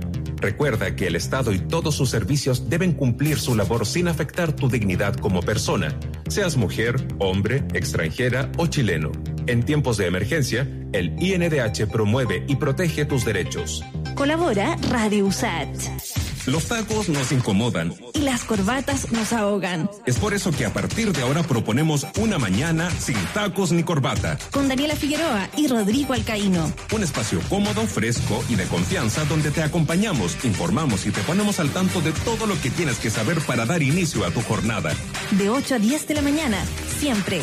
Radio USACH 94.5. La radio del mundo que cambia. La radio sin tacos ni corbatas. Nuestra locomotora ya está de vuelta en la estación central. USACH 94.5, la radio de un mundo que cambia. Como cada miércoles a esta hora llega Alex Muñoz, director para Latinoamérica de, o para América Latina y el Caribe, no sé, ahí el que me nos cuente, de National Geographic Pristine CIS. ¿Cómo estás, Alex, para hablar siempre de sustentabilidad y medio ambiente? Pero No, ¿cómo me eso dicen que está listo? Ah, pero ¿cómo? ¿Qué pasó? No, es que andaba distraído. Andaba en otro No, no, lugar. no, pero es que me dijeron está listo primero y después no está listo. y ahí me confundí. No está Alex todavía a tiempo. Pero tú nos puedes ayudar a resolver una pregunta porque hay un auditor, ver, Ricardo. Sandoval, que dice: No sé si estoy equivocado, ¿Mm? pero entiendo que Eliseo Salazar es uno de los pocos pilotos que han participado en todas las categorías importantes del automovilismo. Puede ser, ¿ah? Eh, yo creo que también corrió rally, que es una de las... Porque están los Fórmula, los rally, también está el Endurance, o eso de... Endurance. Endurance. Enduro. Enduro. en No, no, que finalmente son estas pruebas largas, como 24 horas de Le Mans. Que claro, el desgaste físico, imagínate correr, son tres pilotos, corren ocho horas cada uno. O sea, no, no es una cuestión fácil. Y ahí, claro, es resistencia, por resistencia. Entonces yo creo que puede ser el, un, un dato acertado que ha sido, bueno, el único piloto chileno que claramente ha corrido en, eh, en la Fórmula 1. Hay otros que están corriendo también en Superbike eh, que son la- la- las motocicletas que no son las del MotoGP, que esas son como prototipos, como los Fórmula 1, pero la otra, las Superbike, son como las motos más poderosas que se venden en el mercado. Y ahí hay un chileno también que está corriendo, y te voy a dar el nombre, y es un cabro joven que le ha ido re bien. Ha terminado, no en los podios, pero sí ha terminado en los lugares eh, de, de vanguardia, eh, más, más abajo del décimo lugar, hablamos del séptimo, sexto. Así que bien interesante. La, el- los chilenos son bien destacados en el motor, sobre todo en motocicleta. Bueno, ya lo hemos visto acá cuando hacen eh, bueno todo el circuito del Dakar. Perfecto. Respondido para el don Ricardo Sandoval la duda. Y ya está. Nos dicen al teléfono o en Vimix, ¿lo vamos a ver o lo- solamente lo vamos a escuchar? Alex Muñoz, ¿cómo estás? Está, está por ahí. Alex Muñoz. Todavía no está. Oye, mientras tanto, ahí está. Maxi Chave se llama el chileno. ¿Maxi? Maxi Chave. Ya, perfecto, lo vamos. De afeitado. Sí. Él No es- como Alex. No, no. Que está como una pinta de náufrago. Oye, no se te escucha. Ahí está Ahí sí. Te voy a mandar el- Ahora sí, ahora sí, ahora sí, ahora sí. Perfecto. ¿Cómo has estado? Muy bien. ¿Cómo está la salud? Bien. ¿Sí? Todo muy bien. La salud está muy bien, por suerte. Muchas gracias. Sí, Ay, qué bueno. bien, ¿Sabéis qué? Me imagino, me, me- me imagino a ti cuando empiezas a decir, oye, está mal que construyan en esa zona, y la gente dice, ay, que eres agua fiesta, si esto va a quedar muy lindo, la gente lo va a disfrutar, le da acceso a las personas humedal. para que compren su segunda vivienda, y después, fin de semana, inundado, inundado los muelles. ¿Por qué pasa eso? Cuéntanos tú lo que sucedió. Bueno, lo que sucedió fue que en la localidad de Los Molles, que queda al norte de Santiago, unos 180 kilómetros más o menos de Santiago, al norte, que es una playa muy muy linda. Una zona bella. Un gran lugar de buceo. Sí. una zona bella, eh, gran lugar de buceo en el continente. Quizás el mejor lugar de buceo de Chile continental también. Eh, y donde había muy pocas edificaciones, casas nomás. Ahora construyeron unos condominios tremendos, unos edificios grandes, eh, sobre lo que se llama un humedal. Un humedal, para que la gente entienda, es básicamente una zona que se inunda naturalmente. una zona plana de tierra que se inunda producto de la lluvia o producto de, la- de las napas también o de algún estero. Eh, y se empieza a crear una especie de ecosistema híbrido, el agua y la tierra. Y ahí eh, viven muchas especies, tiene una función eh, importante porque se llena de aves. Siempre hay aves que descansan, sobre todo las aves, las aves que migran, siempre descansan en los humedales, se alimentan eh, y después siguen su camino. Y acá se construyó este edificio rellenando, eh, rellenando un humedal. Eh, y obviamente a la primera lluvia grande Pero es como, inundó, cons- como Pero dime, dime, ¿cómo, puede- en en cómo- Venecia. ¿Cómo alguien puede eh, aceptar? Me imagino que toda la comunidad estaba en contra, pero aquí hay cuestiones de intereses la económicos. regulación comunal. Hay Pero muchas, muchas dime, cosas que se pueden decir. ¿Quién es, ¿Quién es finalmente el responsable de que esto se haga ahí para que la gente pierda la plata y para que todos los chilenos perdamos un humedal y las aves también? Claro. ¿Quiénes son los responsables Claro de eso? También es como una estafa, ¿cierto? De la, la Claramente, pues. del departamento. Mm, Sí. Bueno, la municipalidad eh, es responsable. Eh, pasa lo siguiente, mira, esto está pasando en todo Chile. Hay muchos humedales en, eh, en la costa, también en, en Valdivia, Concepción. Ahora quieren hacer otro también, otro condominio en Punta Arena. En todo Chile estamos con el mismo problema porque son propiedades que se supone que estaban baratas, pero no ven la función que cumple, no ven la función ecológica que cumple, y por lo tanto eh, las inmobiliarias pedían el permiso y la municipalidad se los daba. Así de simple. Eh, el año pasado recién se dictó una ley para restringir la construcción sobre humedales en las ciudades, no fuera de las Ah, ciudades, no para prohibir, para restringir nomás. no, restringir. Lo único que hace es que en vez de ser la municipalidad la que da el permiso, necesita una evaluación de impacto ambiental. Pero podría llegar a construirse más edificios en humedales. Qué. Ahora, el humedal, lo importante es que cumple una función para eh, prevenir inun- inundaciones e incluso para moderar los tsunamis. Si hay un tsunami, Claro. el humedal cumple un rol ahí de, moderar la ola, ¿no? Moderar eh, la- el alza de la marea ahí para, para que no destruya tanto la costa. Si tú sacas el, el humedal, tienes una ola directa que va a llegar ahí a, la, a una zona que seguro es una zona de inundación. Oye, y es impactante como en Chile, con la experiencia que tenemos del 2010, la regulación respecto a la edificación en las costas no cambia, porque este humedal en los muelles no solamente es un humedal, está en la playa misma. O sea, de verdad uno no tiene como dos dedos de frente para permitir una construcción como esa, pero como tú Terrible. dices, es una oportunidad de estafa. Es obvio que se va a inundar. Si hay hasta y un ojo, puente ahí, pues. Claro, y, Sí, pues hay un y estaba, pe- y estaba pensando también el, cuando se intentó hacer una laguna artificial aquí en La Reina. Pasa lo mismo en el parque inter- en el ex parque intercomunal. Exactamente, lo que tú tienes es un humedal que entre otras cosas los aluviones, por ejemplo, tienen un lugar donde frenarse. Los árboles, también, acuérdate. claro, Se construyó para eso, eso. Y tiene otra regulación, ayúdame. sabia en ese sentido. Claro, ayúdame Alex para entender bien. Tiene una regulación también respecto de la temperatura, ¿o no? Ayuda. Sí, eh, modera- sí, tiene muchas funciones. Por ejemplo, filtra el agua, modera la temperatura del lugar y por eso que, eh, a ver, si tú alteras la temperatura, te cambian todas las especies que viven en ese lugar. Si tú secas eso y si lo, si lo drenas, se va a poner, por ejemplo, más extremo. Todo la- el, el humedal conserva de alguna manera una, una temperatura mucho más templada. Eh, y también tiene mucho alimento, absorbe el CO2. No, los humedales son realmente Oye, Alex. importantes. Cuando, o sea, yo me acuerdo cuando chico yo veraneaba ahí en San Sebastián, eh, entre Cartagena y San Sebastián hay una, hay una laguna también, que es un humedal. También hacia Isla Negra me acuerdo que había un humedal, pero como que se re- respetaba, o sea, como que, o no se construía ahí, sino que se construía en otros lugares. ¿Era, era más rígida antes la ley que ahora? ¿O antes no se pensaba en construir Bueno, ahí nomás porque había más, más terreno que, disponible? Desde nuestra época, de los 80, se empezó a liberar el mercado inmobiliario muchísimo. ¿Te acuerdas las dunas? Las dunas eran también Las dunas de donde Concón. iban a jugar, etcétera, las dunas de Concón. Ahora está lleno de edificios. De edificio. Lo que pasa acá, y la gente, ojalá no les pase, pero es muy probable que estos edificios se empiecen a inclinar, por ejemplo. A Para el terremoto del se van a 85. hume- ¿Te acuerdas ahí en. Reñaca? ¿Te acuerdas? Sí. El edificio en Garoa. Sí.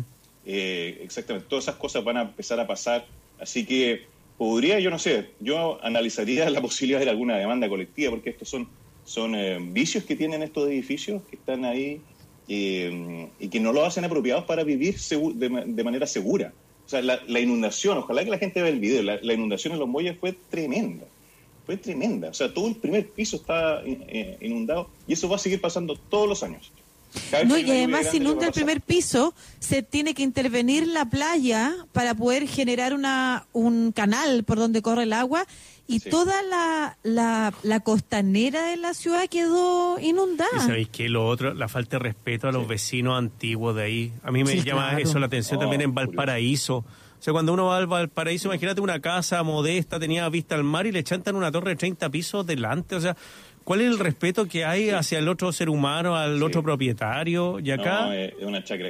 le taparon ¿Sabes que toda la vista a los vecinos. robado- bueno, han sacado todo el agua, el agua potable. Los muelles hoy día no tienen agua. eh, la gente no tiene agua porque los condominios aledaños y los edificios condujeron, compraron todo el agua y se la llevaron para otro lado nomás. Entonces dejaron todo una- un pueblo tradicional, muy tradicional de, de nuestro país, sin agua. Eh, y es importante, o sea, como les contaba, Los Muelles es un lugar donde va gente hace muchos años y también un gran lugar de buceo. No sé, los amigos que, que van para allá hace muchos años deben estar de muerte porque ellos conocieron a los muelles donde uno llegaba, estaban las cabañitas de Sí, madera, uno se comía la empanada fue, después del buceo y ahora tenía unos edificios tremendos. Y horrible, El lugar realmente lo están matando. Ahora. Alex, No una cosa es el castigo que pueda recibir la misma inmobiliaria de parte de una demanda colectiva de los propietarios. Pero otra cosa es cómo o qué le recomendamos hacer a nuestros compatriotas o ciudadanos de este país a lo largo de Chile que quieran defender eh, humedales, dunas y otros espacios ecológicos relevantes antes de que se construyan los proyectos. Sí, mira, una cosa importante es que la ley, por mala que sea, hay, hay una ley que restringe la construcción ahora en humedales urbanos y eso nació gracias a la presión de las comunidades. ¿ah? Son los mismos, los mismos ciudadanos los que protestaron y protestaron hasta que se le puso un límite, cosa que fue muy difícil. Tú sabes lo difícil que es llegar al Congreso y lograr que se apruebe una ley en favor de la ciudadanía. Porque está después la SOFOF, está la Cámara Chilena de la Construcción, Mm. están todos quejándose poco más de la reactivación. Claro, pues al fondo ahora están hablando de la reactivación después del, del coronavirus. Van a decir, no, es que estas cosas no nos podemos La dar el construcción, de- lo hemos hablado. ecologistas. po.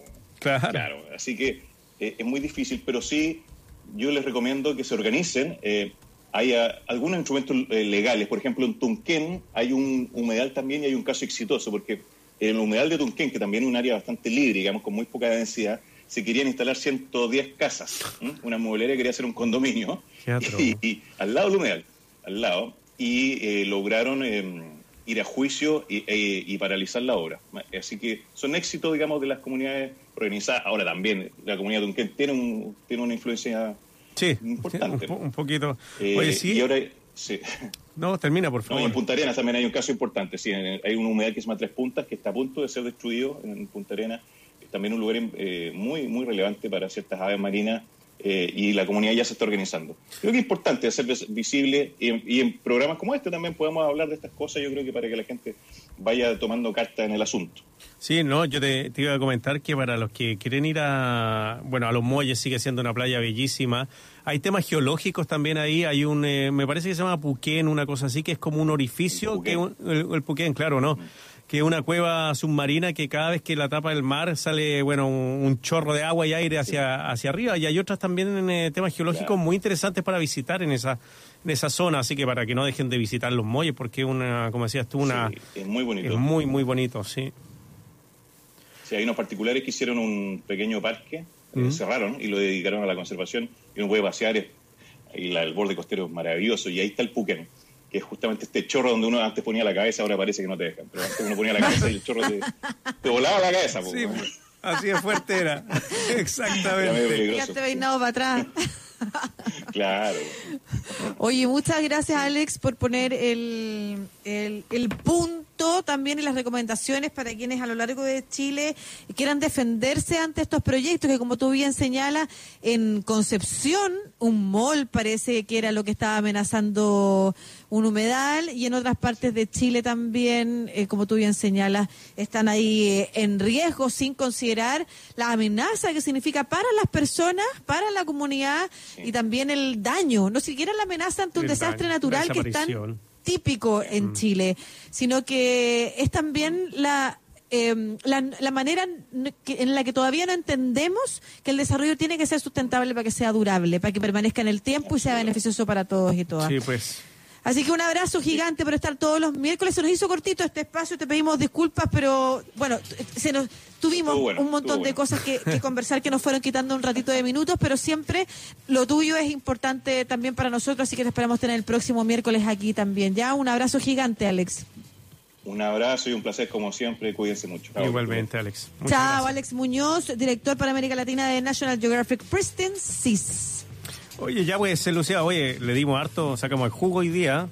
Le sacamos el jugo y yo quiero cortito, bueno, mandarle un saludo a toda la gente que nos escribe hasta desde Suecia. Mira. Hoy día recibimos un saludo de Graciela, Juan, Javier Antonio, que habló de la Fórmula 1, eh, y otra gente más, Javier, que te recomienda la película Rush de la la vi, Claudio y extraordinaria. James Hunt.